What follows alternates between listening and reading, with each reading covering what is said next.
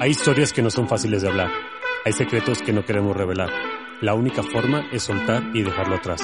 Es momento de crear, de hablar, de ser, de actuar y de transformar. Bienvenidos, a Salir del Closet.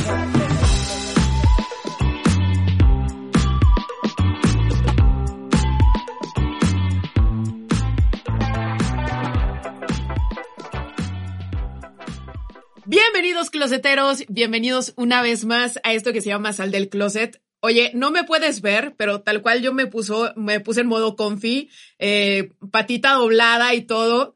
Y es que el día de hoy tengo una persona que siento tal cual como mi amiga. O sea, es, es muy extraño porque me ha acompañado en momentos en los que estaba valiendo madre, en los que estaba tocando el suelo, en los que no tenía identificado qué me pasaba y ella me ayudó a saber qué era lo que me pasaba. Em, momentos en los que andaba muy feliz y ella vibró alto conmigo, me acompañó a correr el maratón de Boston.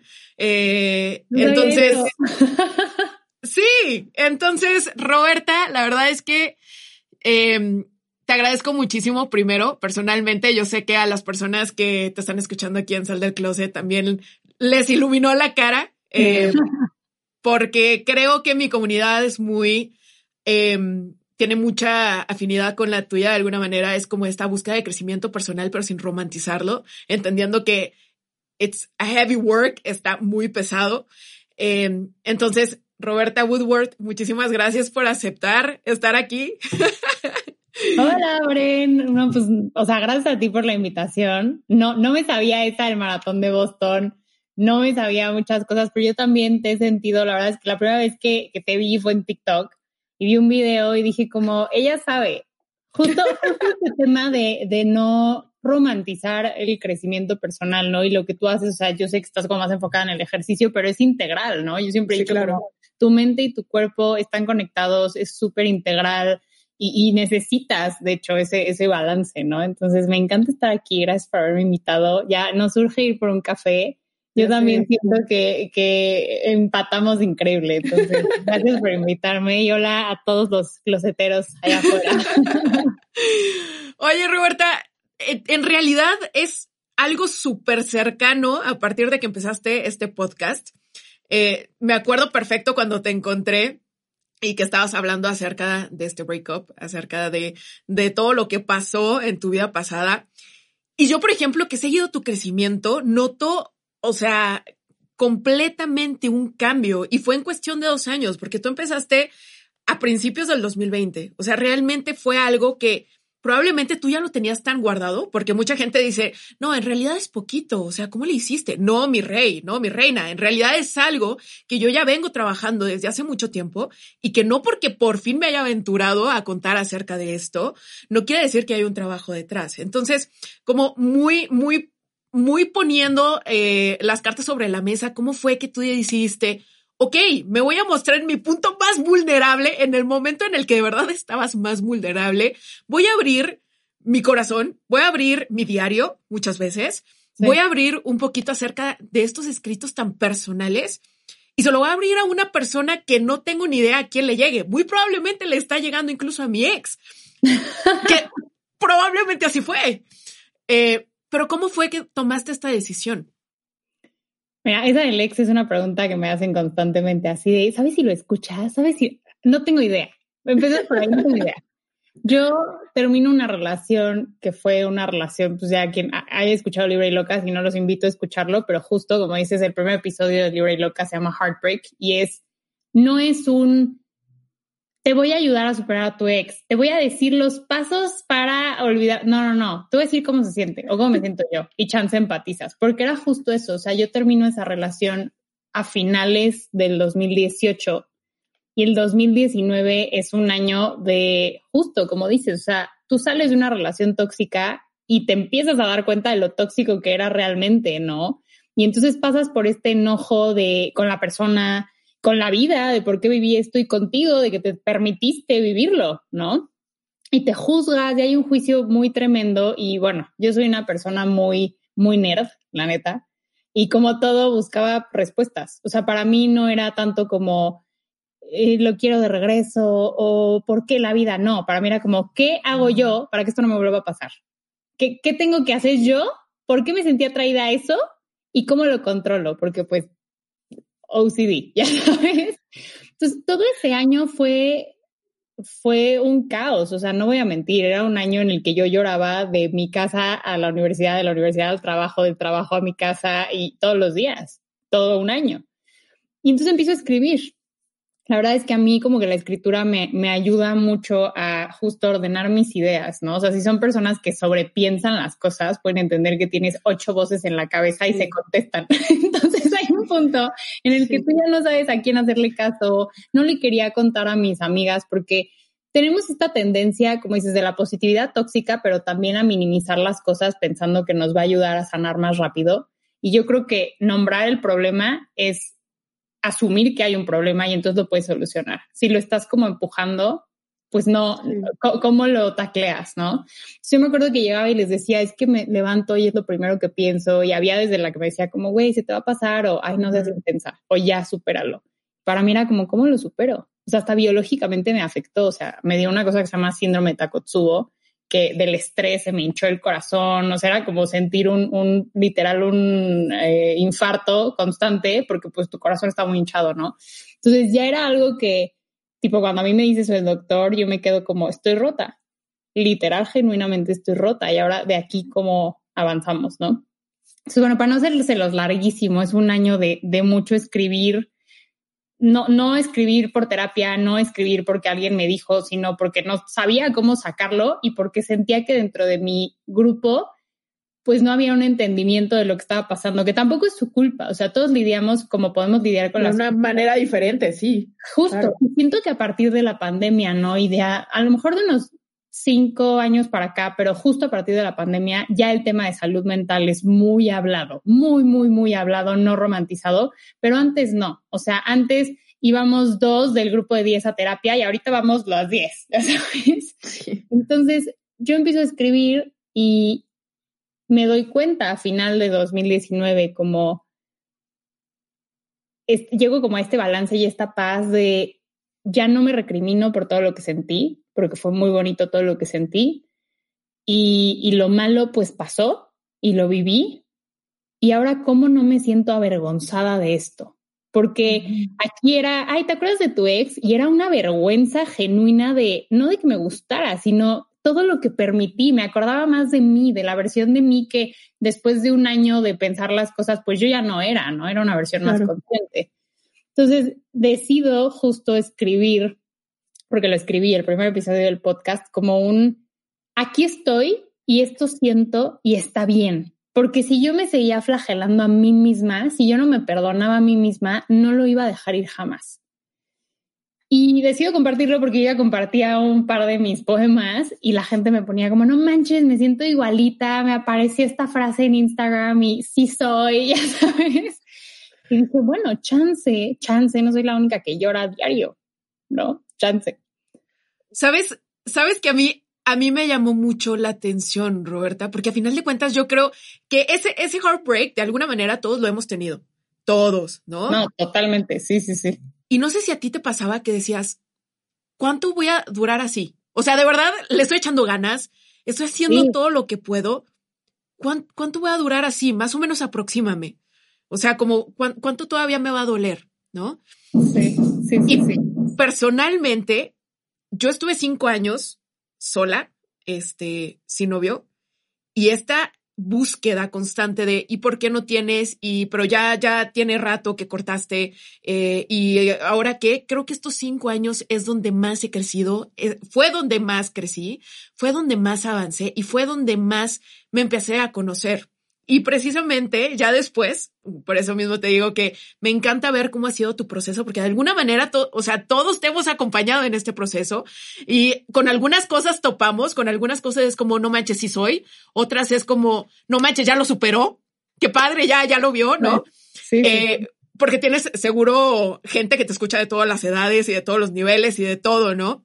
Sí. Eh, y a mí me llamó mucho la atención cómo poco a poco empezaste precisamente a desconocer esta versión de Roberta y a empezar a realmente quedarte con lo que es Roberta sin, como tú dices, definirla, porque eres muchas cosas y abrazar precisamente que eres muchas cosas.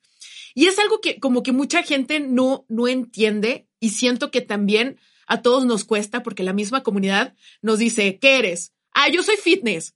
Ah, yo soy no sé qué. Ah, yo soy soltera. Ah, yo soy, de alguna manera, tienes arriba un millón de etiquetas y es horrible porque una vez que ya no quieres esa etiqueta, ya dices, híjole, ¿dónde la dejo? O sea, si yo en este momento, o por ejemplo a mí lo que me pasó, yo ya no quiero correr, pues, o sea, todo el mundo es como, pero ¿por qué no quieres correr? Pero es que eres buenísima corriendo, ¿qué? No, espera, es, es, que yo ya no quiero correr, ya no me gusta, ya no me atrae, ya me quiero dedicar a otra cosa. Pero tienes esta etiqueta que es bien difícil de remover. ¿Cómo le hiciste tú para empezarte a quitar o a, preguntarte, a cuestionar todas esas etiquetas que tenías puesta? Es que yo creo, como dices, o sea, no tenemos, honestamente, no tenemos una noción de nosotros mismos. Desde toda la vida nacemos y tenemos una noción en relación a los demás. O sea, estás en el kinder y estás jugando solito y te dicen, ay, no, no, no, no puedes estar solito. Si estás solito te vas a quedar solito. Tienes que ir con el grupo. Ay, juega lo que quieren las niñas. Y de pronto una niña te dice que estás muy bonita y se te sube y dices, ay, gracias. Y luego otra te dice, no, estás muy fea y te duele como no tienes una idea porque tú no tienes una noción de quién eres, no tienes una noción de identidad. Y es normal. O sea, con esto, quien nos escuche, no quiero que diga como, ah, es que tengo algo mal. No, no, no. Todos nacemos sin una noción de identidad porque somos lo que, nos papá, lo que nuestros papás nos dicen que somos o que quieren que seamos. Y hasta que, como dices, llegas a esta incomodidad, te das cuenta que chance no te gusta.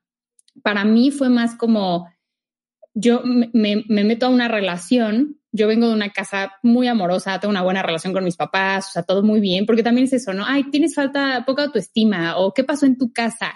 No, no todo se remite a un trauma, es la falta de experiencia. Si a mí en mi casa me dicen te quiero y me quieren, pues si un güey me decía te quiero, pues yo no tendría por qué objetárselo, para mí como me quiere. Nada más que en mi casa ese te quiero viene con actos y acá no machaba, era incongruente. Entonces era como, me quiere, pero, pero hizo esto, pero bueno, es que no todo el mundo es perfecto. Bueno, es que tengo que aceptar a la gente como es. Bueno, y entonces en esta, todo esto que te han dicho de tú eres una buena persona si aceptas, tú eres una buena persona si no presionas a los demás, tú ya sabes. Entonces, yo lo que siento es que justo en esta catarsis empiezo yo a buscar contenido que me ayude a, no, o sea, saber si lo estoy o no haciendo bien. Te digo, buscas respuestas afuera. Y afuera todo eran guías ve al gimnasio, eh, enfócate en tus hobbies, este, sube tu promedio. Y yo era la niña con el promedio más alto, iba dos veces al día al gimnasio, me la pasaba con mis amigos y decía que sí a todos los planes. Y luego llegaba el domingo y era un domingo no de bajón, era un domingo de abismo. O sea, yo decía, ¿qué es esto? Estoy haciendo todo bien. Entonces, yo creo que empieza en, estoy haciendo todo bien según los demás, pero yo no me siento bien ¿por qué yo me siento así? Entonces fue empezar a cuestionarme como el, ¿por qué creo que lo estoy haciendo bien? Porque los demás dicen, porque me ven ir al gimnasio y dicen, ah, es sano. ¿Cuál es la diferencia entre evadirte yendo al gimnasio o evadirte en la fiesta? Porque digo, yo era adicta al gym, ya sabes, o sea, e, empiezas a, a ver como, hay un montón de, como dices, estigmas, hay un montón de etiquetas de, ah, claro, como se levanta a las seis de la mañana y hace box y luego corre en la tarde y luego en la noche no sé qué súper sana, pero si tú vas a la fiesta y tomas, entonces no. Tiene que haber un balance en ambas. Entonces yo empecé más a preguntarme como, bueno, ¿cómo me siento yo no en relación a los demás? ¿Cómo me siento yo conmigo de que me estoy teniendo buenas notas? Pues chance no me sentía bien, no me era suficiente. Entonces me empiezo a cuestionar mucho desde, porque es cuenta que esta persona se va y yo me veía a través de los ojos de esta persona. Y al principio era, me tengo que reconstruir quién soy sin él. Y luego fue, pues, ¿quién he sido? ¿Quién era antes de él? Ni sabía. O sea, literal, no tenía idea, literal. Entonces fue como, nunca me había hecho esta pregunta hasta que esta persona se va y yo me dejo de ver a través de sus ojos. Y yo no tenía una noción en lo absoluto de quién era Roberta. Entonces yo siempre he dicho que me reconstruí a partir de ahí porque me empecé a preguntar, bueno, ¿quién soy? ¿Quién dicen mis papás que soy? Y hay cosas que digo, y seguro a todo mundo nos pasa hay cosas que dicen mis papás de mí que, que no, que yo ya entendí hoy que son sus juicios o sus frustraciones o sus anhelos de mi vida. Y yo llegué a decirles, no, esto no es mío, esto es tuyo, ¿sabes? Pero darte cuenta de eso es literal el, esa frustración y esa incongruencia de que lo que haces y lo que la gente te dice que hagas, de pronto ya no se siente tan bien. Y en el proceso de sanación yo lo vi, o sea, déjalo ir, ya pasó, ya empieza a salir con gente. Y yo decía, ¿por qué ella sí puede y yo no? ¿Y por qué nadie está conmigo y me dice, híjole, no, la neta yo, o ah, porque sí pasaba, no, la neta yo tampoco quiero salir con nadie ahorita, pero pues, pues hay, hay, hay que darles chance. Y yo, tú tampoco lo quieres hacer, ¿por qué lo haces? Porque hay un canon social de tengo que estar en la misma como ruedita del hámster, ¿no? Entonces yo me empiezo a cuestionar realmente como qué me hace bien a mí, qué no, y quién soy. Y como no sabía quién soy, lo padre es que era un punto de partida de, bueno, ¿quién quiero ser? ¿Qué quiero que se diga de mí? ¿O qué se ha dicho de mí? Y empecé como a trabajar en eso. Ah, quiero ser la chava, es un ejemplo, me encanta leer. Soy súper culta. Ah, ok, entonces en los momentos de bajón era, me voy a, me voy a poner a leer. O sí quiero ir al gimnasio, pero ya me estoy, yo llegué a obsesionarme un poquito, nunca tuve un trastorno alimenticio, pero sí llegué a obsesionarme muy cañón con comer súper sano, ya sabes. Entonces ahí empecé a romper el, no, voy al cine, voy a comer mis palomitas. O sea, voy al sushi con mis amigas, voy a comer con mis amigas. O sea, como que empecé a romperme estas, estos cánones y estas ideas que tenía como súper marcadas de quién tenía que ser y empecé a ser quien yo quería ser. Y en eso entró el, soy súper sensible y esto me rompió la madre. Se los voy a compartir. Porque si yo me empiezo a avergonzar de esa parte que me hace Roberta, entonces, ¿qué soy? ¿Me explicó? Sí, no, completamente. Y me, me hizo mucho, mucho clic lo, lo que dijiste ahorita de que a veces sentimos que somos nuestros hábitos. No sé si te pasa de que, híjole, sí, yo soy una persona que se levanta a las seis de la mañana y después como súper saludable mi green juice y después me voy y hago, eh, corro cinco kilómetros y después, si no tienes eso, ¿qué eres? Sí, te pierdes. ¿sí? ¿sí? es horrible. Y, y, es una es una falsa sensación de orden que te da como mucha tranquilidad porque sientes que lo estás haciendo bien, pero no estás tocando en donde debes de tocar. A mí eso me, o sea, fue como, wow, ¿qué onda? O sea, esto era mi, mi tranquilidad porque yo era la típica niña que se levantaba a las 5 de la mañana, pero si no me levanto a esa hora y me levanté a las 10, fuck, ¿quién soy? Sí, sí. No, y no te pasaba tipo el, o sea, entiendo entonces eres perfeccionista. Súper. Yo acabo, de entender que el perfeccionismo es un mecanismo de defensa. Es, estoy tratando de, de, prever todo lo malo que puede pasar para tener todo bajo control. Y, y, como dices, el día que hoy, hoy yo te lo comparto, yo me levanto a las seis y media de la mañana, hoy me levanté a las ocho porque no podía, porque he estado en una cantidad de proyectos tremenda, pero descansar me daba culpa. Sí. ¿Por qué? Entonces, siento que nos aferramos a las cosas de pronto porque si no, no, tienes un sentido de quién eres, pero en, en ese aferre falta compasión. O sea, es, es, esta idea malentendida del amor propio, estos videos de I'm that girl porque me levanto y como perfecto, sí, pero that girl que se tomó su green juice y no se lo toma, se odia. Sí. Entonces ahí no es amor propio. o sea, es justo creo que el amor propio se ve precisamente en esos momentos en donde no te quieres amar. O sea, ahí es cuando dices, ah, caray, a ver cómo me estoy hablando. Y creo que precisamente tu podcast es algo que habla mucho, que el amor propio está tan romantizado que a veces no sabemos cómo se ve. Y es que si tú pones amor propio en Google, se ve una chava tomando eh, baño de burbujas, echando café, eh, chocolatito con las compras, este, o no sé, posando así como muy atrevido, no sé, o sea, como que cada uno tiene su percepción de cómo es el amor propio. Y a final de cuentas, no sabemos cómo se ve. Y es bien difícil porque de alguna manera es, es, es rico que te digan, por aquí es el camino. Pero cuando tú tienes que formar tu propio camino y aparte cuando ese camino cambia todos los días, fuck, o sea, es muy complicado. Y precisamente quiero hacerte esta pregunta, Roberta. No sé si te acuerdes cuándo fue el día o qué era lo que estabas pensando, cómo te diste cuenta de que ya te amabas. Híjole, yo creo que me empecé a amar. El, el podcast fue un proyecto de amor. Fue un proyecto de amor de publiqué algo que fue muy difícil para mí grabar y compartir. Hay, dos episodios que hablan justo de esa relación, el primero y el 15, que es uno que grabo con mi mamá y quería que mi mamá hablara de lo que ella vio que yo estaba viviendo súper fuerte. Y el escuchar todo lo que ella tenía que decir y tenerme compasión y pensar en esa Roberta que se sentaba en su cuarto a llorar y querer abrazarla en lugar de que me diera así como ganas de decirle ya niña, ya, ya sabes, o sea, yo, yo me quería abrazar. En esa paz, en ese, me pongo chinita, como en yo también. Sí, sí, como que ahí dije, ya, ya, ya, ya, ya encontraste el camino, ya sabes que has crecido más que esa niña y ya no la culpas de todo lo que ha pasado. Y yo creo que ya, ya más afianzado eh, a partir de, del verano del, del, año pasado, o sea, obviamente yo, es pandemia, casi nadie salió.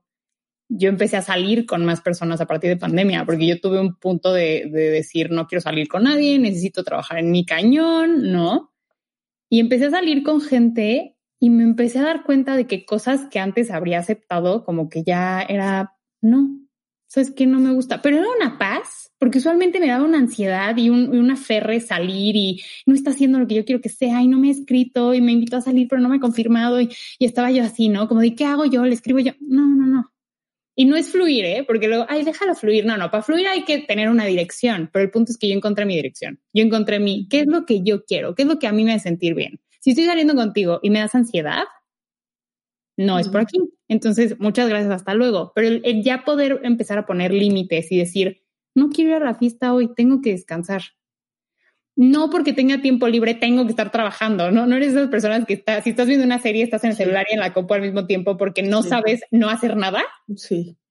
Literal. Entonces yo creo que a mí me, me cambia el chip cuando me doy cuenta de que ya acepto aquello que pasó, me acepto en esa persona y empiezo a poner límites. Para mí los límites han sido como eh, eh, la más grande prueba de amor conmigo, o sea, de tomar decisiones difíciles que me incomodan, de amo a esta persona, pero no es lo que necesito, entonces me voy a ir, a decirle a mis papás, no, entiendo tu preocupación y tu juicio, pero es tuyo, gracias. O sea, el, el, yo creo que la autoestima, el amor propio, a ver si les funciona esto, es la, o sea, es la reputación que tienes contigo, ¿no? Y para construir esa reputación necesitas evidencias. O sea, el momento en que dejé de traicionarme y dejarme de lado y cumplía lo que yo quería, como dices, me gusta leer, voy a leer dos capítulos eh, a la semana. En un mes decía, ay, ya leí dos libros. Evidencia.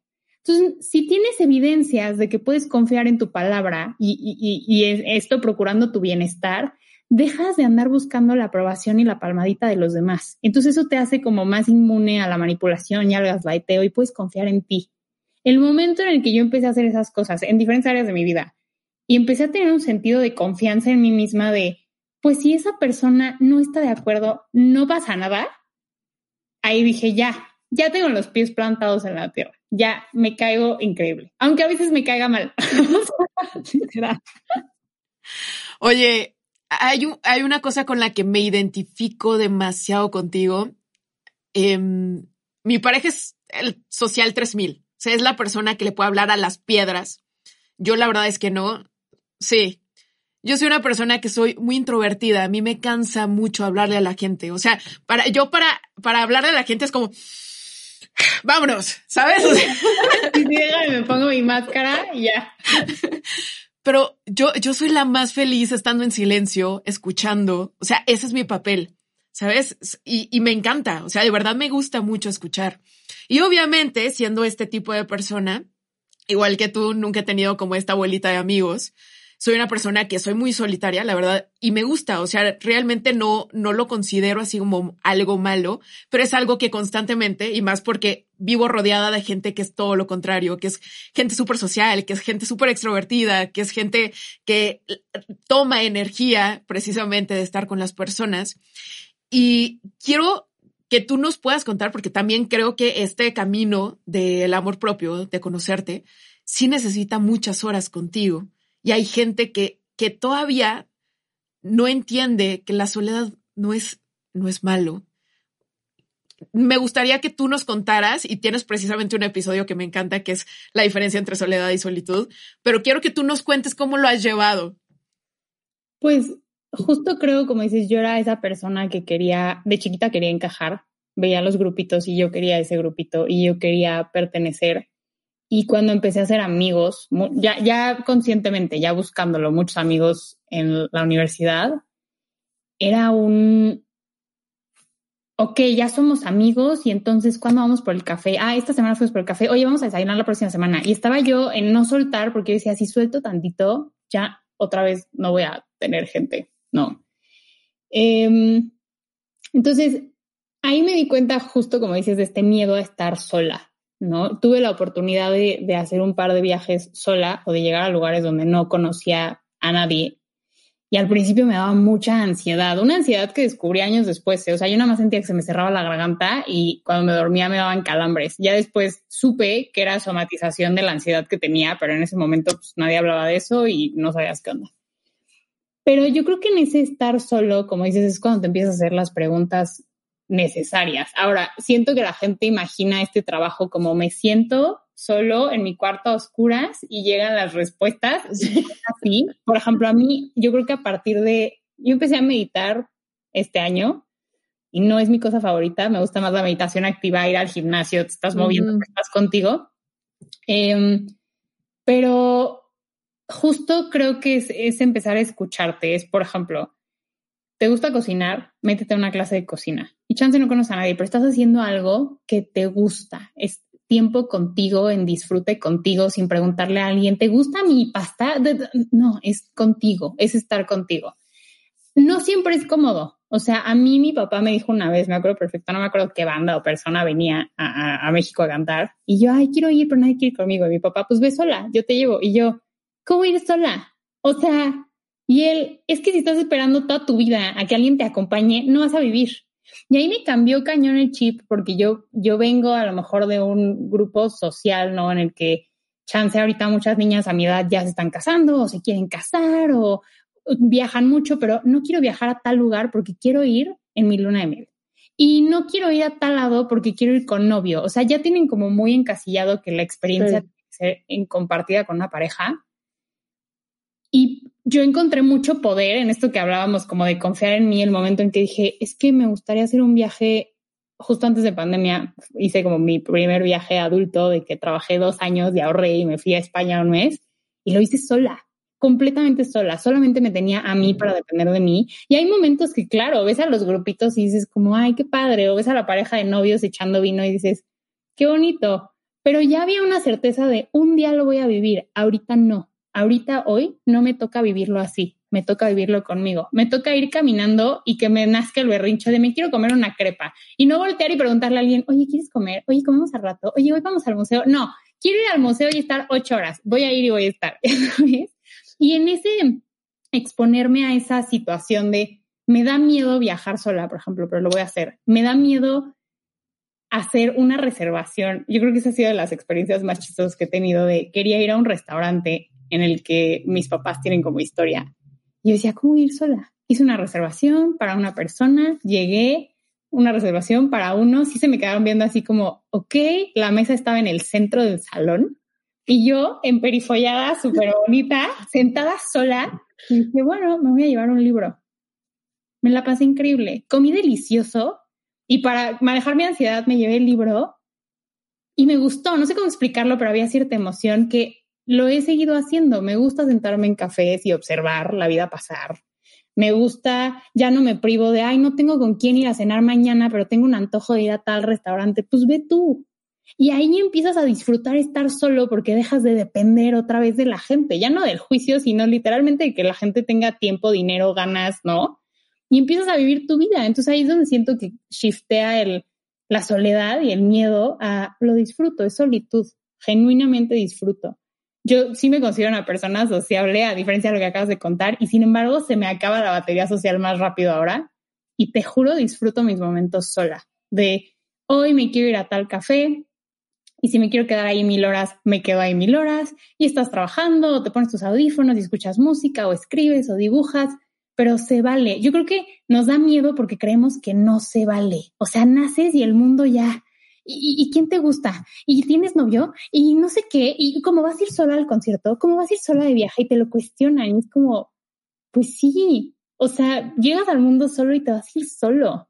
Y si no aprendes nunca a estarlo, o te va a dar mucha ansiedad porque es inevitable, o te vas a tratar de anclar a lo primero que se te cruce. Y siento que es el caldo de cultivo perfecto, amarrarte a gente y a situaciones y a relaciones, tanto de amistad como amorosas, que no te suman, porque es un, es que si se va, ya no tengo a nadie. Pues mejor, ¿no? O sea, porque a veces que extrañas, extrañas la ansiedad, extrañas las promesas rotas, extrañas las mentiras, extrañas, yo leí una cosa el otro día que una chava decía, me he sentido más sola en comidas rodeada de gente con la que estoy por inercia porque tengo historia, porque es de toda la vida, a cuando estoy haciendo lo que me gusta. Y yo eso lo entendí muy, muy cañón estos últimos dos años. O sea, mi círculo de amistades ha cambiado brutalmente porque hay gente en este crecimiento que, con la que ya no me reencuentro en este como nuevo nivel o nueva conciencia, que digo, chance hasta conectamos desde un lado tóxico, ya sabes. O sea, ¿no, no les ha pasado que tiene un amigo que todo critica? Yo, como que dejé de llevarme con gente así estos últimos años porque yo decía, pues chance hace tres años yo me reía de lo que decías, ya ahorita no me da gracia. O sea, ya ahorita ya comper y prefiero estar solita en un café en paz a estar con esta persona en una cena dos horas nada más asintiendo así como, mm, porque no me gusta lo que está diciendo.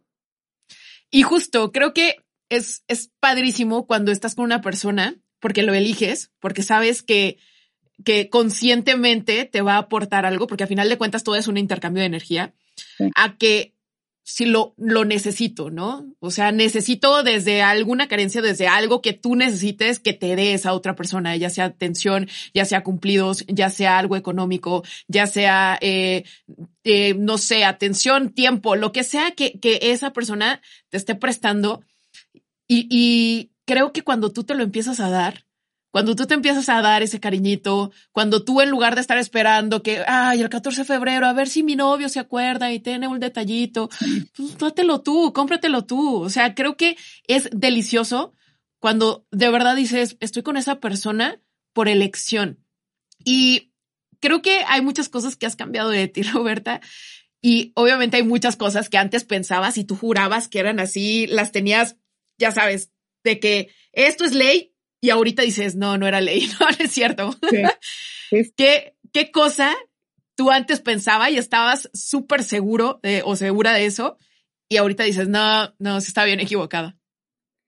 Fíjate que en este perfeccionismo que yo me autoimpuse, porque pues sí, como me costaba trabajo encajar, trataba de, de, ser como la más complaciente o la más sonriente o la más, o sea, pero era como una presión yo pensaba que era poco flexible, que era como, vaya, no encuentro una palabra mejor, pero como apretada, como tight, como, como que tenía que seguir las reglas. Cuando he descubierto que no, que mi personalidad es muy, eh, me encanta moverme, estar de aquí para allá, soy multifacética, no me caso con nada, o sea, tengo intereses en múltiples ámbitos que diría son mutuamente excluyentes, o sea, cuando empecé a escribir, tenía un blog de moda y luego la gente era como, ¿cómo que escribe poesía?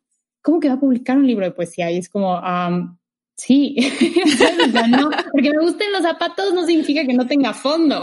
o sea, entonces, em, esa ha sido una grande, entender que la gente me quería etiquetar y yo creía que tenía que etiquetarme y no, no soy una persona uptight, soy bastante, sí tengo muy claros mis ideales, pero soy muy, eh, vaya, puedo, puedo fluir, puedo tomar decisiones constantemente, ¿no?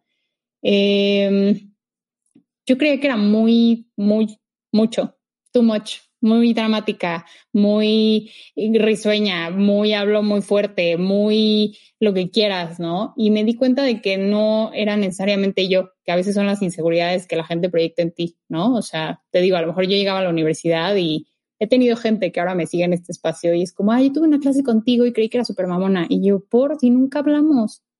ay, pues es que eres muy alta y llegabas entaconada y súper arreglada y Y yo, ¿y eso qué? Ya sabes, o sea, a todo dar. ¿Hablaste conmigo alguna vez? No. Entonces, yo me acuerdo de llegar conscientemente primer día de clases, como dices, arregladísima, entaconada, bla, bla, bla, con la sonrisa más grande porque decía, es que yo entro al salón y creen que soy inmamable, literal. Y no. Entonces, entender que no tenía yo que cambiarme o que andarme amoldando a los demás para que no pensaran mil cosas fue algo importante. Yo ya voy por la vida siendo yo. Yo sé el tipo de persona que soy. Ay, creí que era super mamona. Pues es lo que creíste. ¿Hablaste conmigo alguna vez? No. Ah, ok.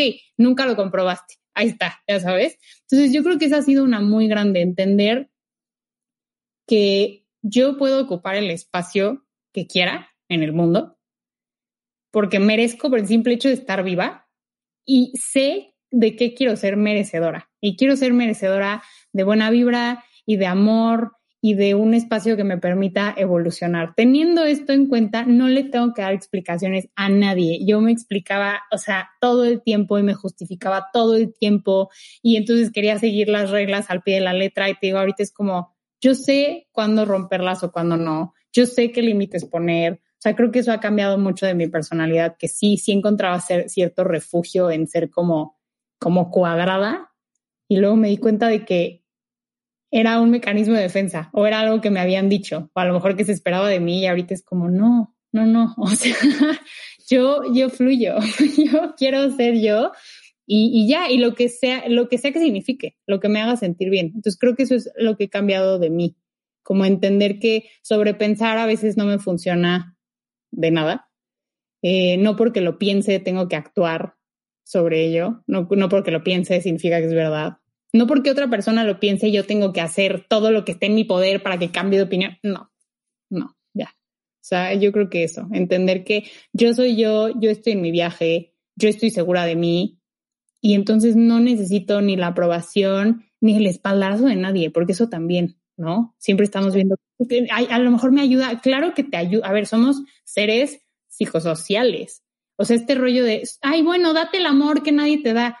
O sea, sí, sí te puedes amar, pero entiendo que quieras que otro te ame porque el hecho de que alguien te vea te valida, valida tu existencia, ¿no? O sea, tus amistades validan tu existencia. la persona con la que decides compartirla lo valida. Sin embargo, el amor propio y la autopercepción no está anclada a la percepción que tenga el mundo de ti o que el mundo te ame o no.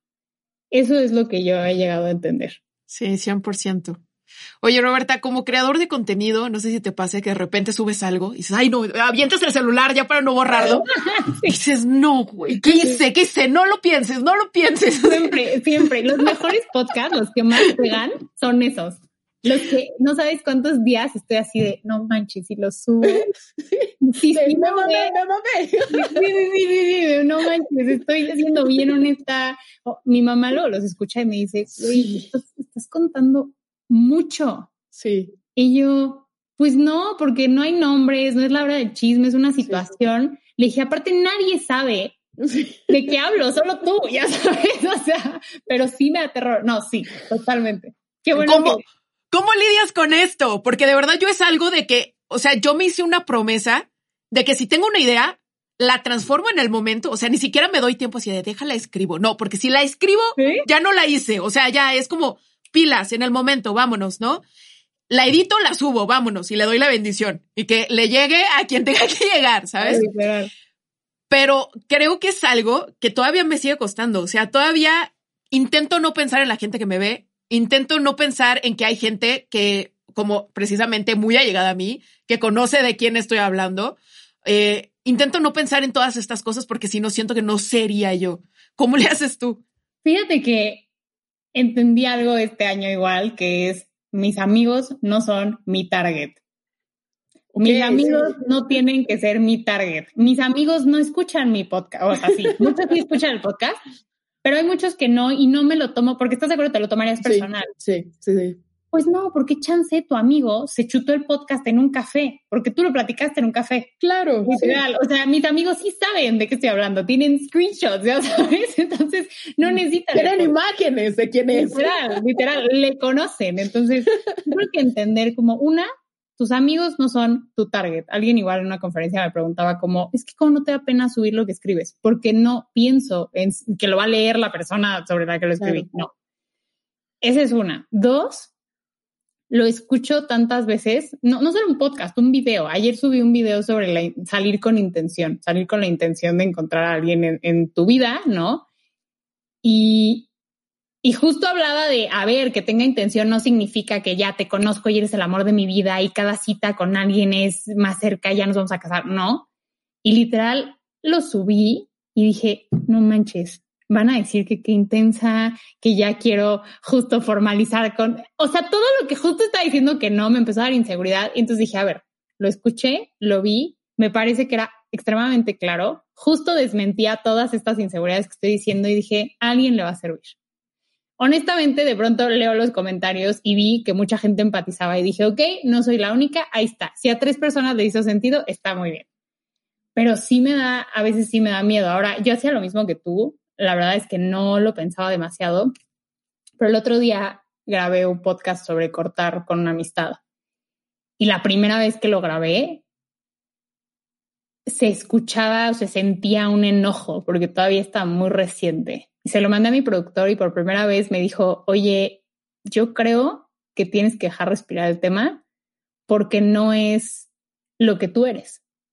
Y yo le dije, a ver, no, pero también tengo derecho a enojarme y la gente ya cree que siempre estoy zen y que todo me cae así perfectamente, ¿no? Este, desglosado a la mente y no es cierto. O sea, se vale tener estas reflexiones dentro de tu enojo, la tristeza o lo que sea.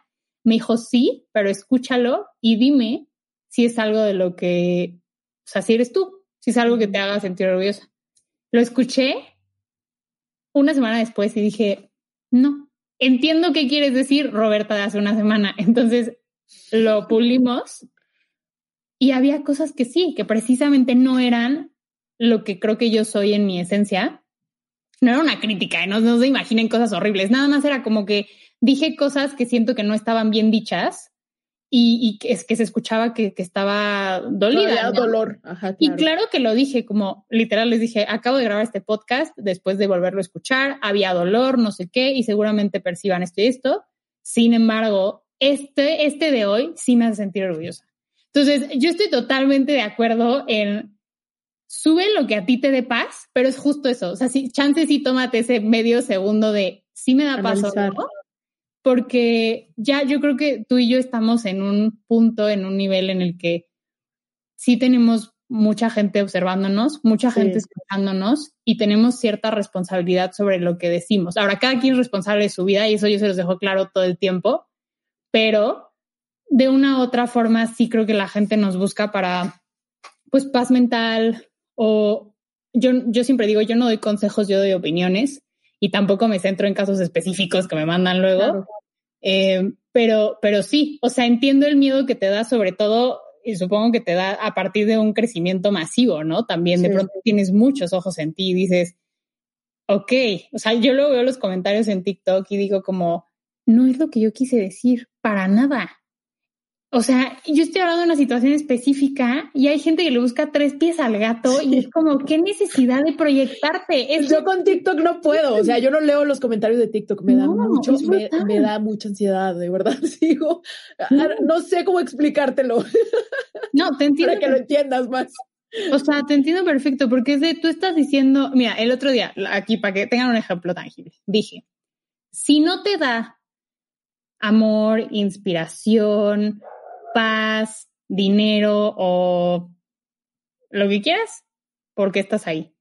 Yo no dije si una persona, no dije eso, dije si no te da. Hablando de, ¿qué tal que estás en un internship en el que te tratan horrible y no te pagan? Y nada más te da estrés. Porque, o sea, ya sabes.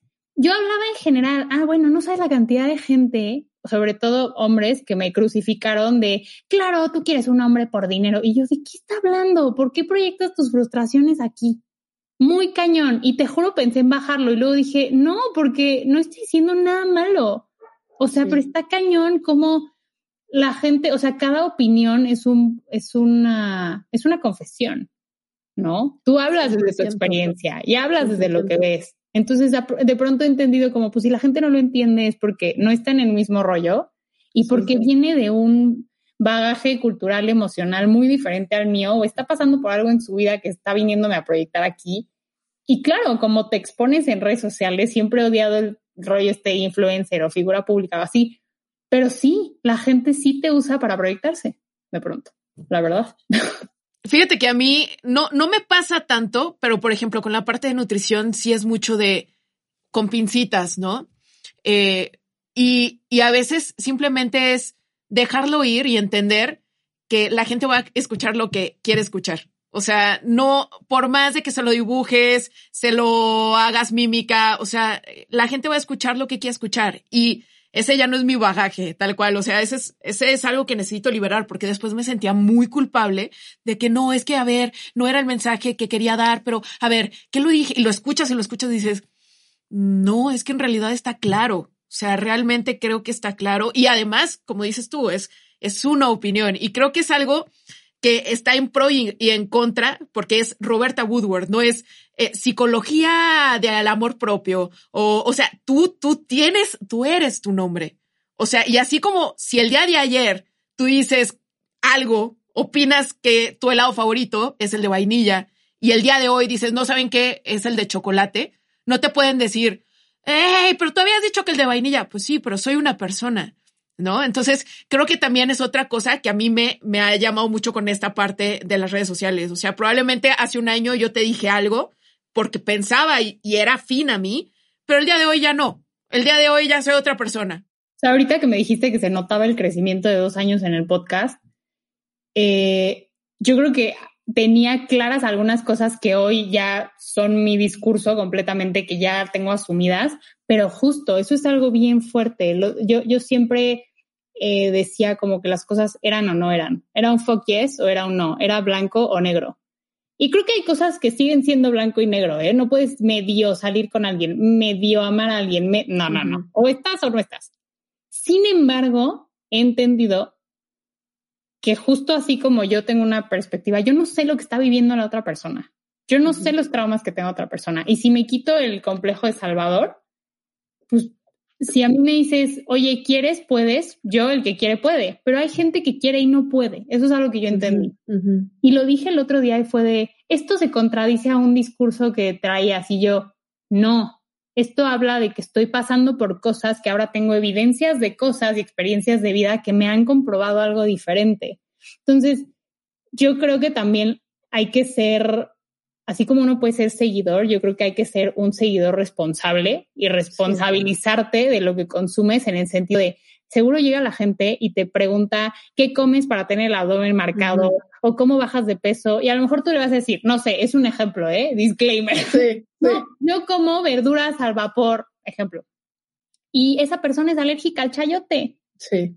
O sea, pues no le va a funcionar, pero ¿por qué esa persona te pregunta a ti en un foro abierto en internet y no va al nutriólogo o no paga una consulta. O sea, me explicó. Entonces siento que es como resuélveme la vida y es como no tengo todas las herramientas para hacerlo. Y aparte, chance, yo no soy un profesional, yo no soy psicóloga, yo lo he dicho mil veces. Yo he aprendido por experiencias de vida canijas y por un proceso terapéutico y me encanta leer y sí me estoy constantemente como educando al respecto pero no es mi chamba. O sea, yo no tengo un espacio, no doy consultas, aunque... No sustituye la terapia. sí. dicen como, Roberta, mi jueves de terapia. Yo, no. La terapia es una cosa y libre y loca es un acompañamiento. Libre y loca es para que sepas que no estás solo en tu proceso y que lo que estás pasando es normal. Pero no soy terapia. Ve a terapia. por favor. Oye, Roberta, ya por último, sabemos obviamente que una de tus herramientas para la parte de, crecimiento personal, para la parte de autoestima, de amor propio, de encontrarte a ti misma y que te ha funcionado durante todos estos, estos meses, eh, años ya, eh, ha sido obviamente la escritura, pero que otras herramientas tú dices, sí, o sea, estos son mis no negociables y eh, lo, lo, lo reafirmo conforme pasa el tiempo que de verdad me hacen bien. Ok. Em, leer, leo mucho, o sea, trato de informarme, porque hay gente que no le gusta leer. Trato de informarme sobre temas que me competen, que me parecen importantes. O sea, de psicología estoy leyendo constantemente. No libros de positividad, no libros de autoayuda. No digo que sean buenos o malos. A mí personalmente no, no he encontrado discursos que me gusten mucho porque no me parecen siempre realistas. Si hay un libro que les puedo recomendar en ese estilo que se llama The Fear Fighter Manual, o sea, el manual para, para luchar con tus miedos, que son narrativas mucho más asertivas, mucho más de la responsabilidad está en ti, el cambio está en ti, no es de voy a manifestar mi salud mental, no. Entonces, algo que yo hago es tratar de mantenerme como, como al día, ¿no? Leer muchísimo, leer research psicológico, leer sobre el ser, leer sobre terapias de, no sé, por ejemplo, terapias de ansiedad, este, cognitivo-conductual, cosas así. Escribir, sí, yo no llevo un diario, nunca lo he llevado, nunca he podido y la forma en la que me expreso siempre tiende a ser muy poética, entonces lo que me nazca. Si hoy digo que me estoy tropezando dentro de mí misma, pues así salió y así se quedó. Y a veces no los vuelvo a leer. De hecho, ahorita voy a publicar un libro este año, la primera vez que lo digo abiertamente. ¡Qué emoción! sí, donde antes del podcast pues escribía poemas. Y se ve, como dices, una progresión del primer poema al último, un cambio, un crecimiento pero no, no lo hacía yo con esa intención, no lo hice nunca con la intención de que fuera un libro, o sea, de pronto lo, lo reencontré y fue como, ok, lo voy a compartir, pero en su momento fue un desahogo. Entonces, yo creo que lo que te dé un espacio de desahogo, lo que te guste, por ejemplo, yo no hago manualidades porque como soy perfeccionista me estreso y si no me sale como quiero me pongo muy mal. ¿Me? Pero pintar me encanta y últimamente he hecho el experimento, por ejemplo, de pintar con los dedos o o sea, siento la pintura, no pinto nada específico, nada más es como un sacarlo. Todo lo que me da un espacio de sacar, me encanta. Por ejemplo, el gimnasio que tengo que retomar, honestamente, ahí lo voy a pedir tips porque estoy fatal. Este, me gustaba mucho porque era un momento de pongo mi música favorita y estoy haciendo a lo mejor un movimiento repetitivo, pero no tengo que pensar. Ya sabes, es el momento. Yo, yo personalmente que traigo la cabeza así, que estoy pensando en mil cosas todo el tiempo, que me siento y escribo, que hablo y escribo y así, me gustaba mucho. Entonces, todo aquello que me permita desconectarme y que me permita como expresarme, no necesariamente hablado, me gusta mucho. Entonces, no negociable diría yo escribir, sí, pero no se lo tomen como un tengo que escribir diario lo que quiero hacer hoy, tengo que escribir diario lo que pasó. No, no, no, escribe cuando te nazca. Yo me encanta bailar en mi cuarto, o sea, baila, escucha música, muévete, o sea, sácalo. ¿Quieres pintar? Sí, pinta, pinta consciente. Y si no te gustó cómo te salió la florecita, no la tienes que acabar. Yo, yo soy totalmente en contra de acaba el libro, acaba la película, acaba. Si no te gustó, no lo acabes. Claro, los proyectos es diferente, pero eh, eh, hablamos de esto que hablábamos al principio. No te forces a ¿qué, qué, van ¿qué soy si no acabo el libro? Pues si el libro está muy malo, no lo termines. O sea, agarra otro, literal. Y, y pues sí, tratar de educarnos en lo que nos, nos interesa. Creo que para hablar de algo, pues es, es bueno, ¿no? Buscar información. Y eso es lo que les digo siempre cuando me refutan algún punto o algún tema. Es como, ok, muy bien, pero ¿de dónde sacas esto? Ya sabes. O sea, Proves or it didn't happen. Pero, ¿no? Como dices, o sea, tú te dedicas al rollo de nutrición y pues llega alguien y te dice, no, a mí no me funciona. ciencia, sí, claro. muy bien, pero aquí está la ciencia o aquí está el punto o esto es lo que yo he aprendido porque vengo estudiando tal, entonces está muy bien. Entonces, sí. Roberta, de verdad, mil gracias, gracias, gracias por este tiempito. Estuvo Deli eh, poder platicar contigo. Por favor, recuérdanos redes sociales, que también en TikTok andas con todo, eh, y obviamente tu podcast para que vayan a escucharlo. Bueno, mi podcast se llama Libre y Loca, así lo pueden encontrar en todas las plataformas, Spotify, Apple Podcast, Amazon Music, donde quieran. Y en redes sociales me pueden encontrar como D, o sea, T-H-E, Roberta Woodward, en TikTok, Instagram, Facebook y Twitter. Ahí ando siempre. Este, y bueno, el libro ya lo van a poder encontrar a finales de año. Estoy muy emocionada. Qué emoción, de verdad, qué emoción y qué bueno que te animaste porque, hijos, ya, lo quiero leer. No, me que ahorita que vi que tú, tú de verdad has visto todo el, crecimiento, me sentí, me sentí muy, muy. Te puedo jurar, te puedo jurar que no soy la única. Y precisamente, yo creo que si invitar a alguien a, a escuchar Libre y Loca, hay un podcast que de hecho lo tengo bajado porque normalmente viajo mucho y hay como ciertos podcasts. No me, no me interesa escuchar un podcast nuevo, curiosamente, mientras estoy en el avión, normalmente, porque a veces me quedo dormida. Normalmente escucho podcasts que amo, o sea, y son como cinco de, ya sabes, y uno es precisamente en el que hablabas que, que por qué no me amo. Sí. Sí, sí, sí. Y ese lo tengo bajado. Y personalmente, si nunca has escuchado Libre y Loca, yo te recomiendo ese. Pero bueno, Roberta probablemente tendrá su favorito. Entonces, no sé cuál sea tu favorito. Fíjate que depende del punto en el que estés. El que creo que ha sido un parteaguas para mí este año ha sido el 58, tomar, o sea, tener conversaciones incómodas y tomar decisiones difíciles, porque ahí fue, como dices, donde me di cuenta de que me amaba, me amaba más que a otras personas a las que he amado y decidía por mi bien. Entonces es un, uno muy bueno. Pero, o sea, Bren, yo te quiero agradecer este espacio y de verdad se sintió como el cariño y el qué bonito hacer clic. Creo que es algo muy lindo de las redes sociales poder conocer personas. Entonces, avísame cuando estés aquí para que Claro vayamos sí. ahí a echar café. Claro que sí. Closeteros, ya saben que por aquí los veo en arroba sal del closet podcast, arroba soy Brembita y nos vemos en el siguiente monólogo de Closet. Bye.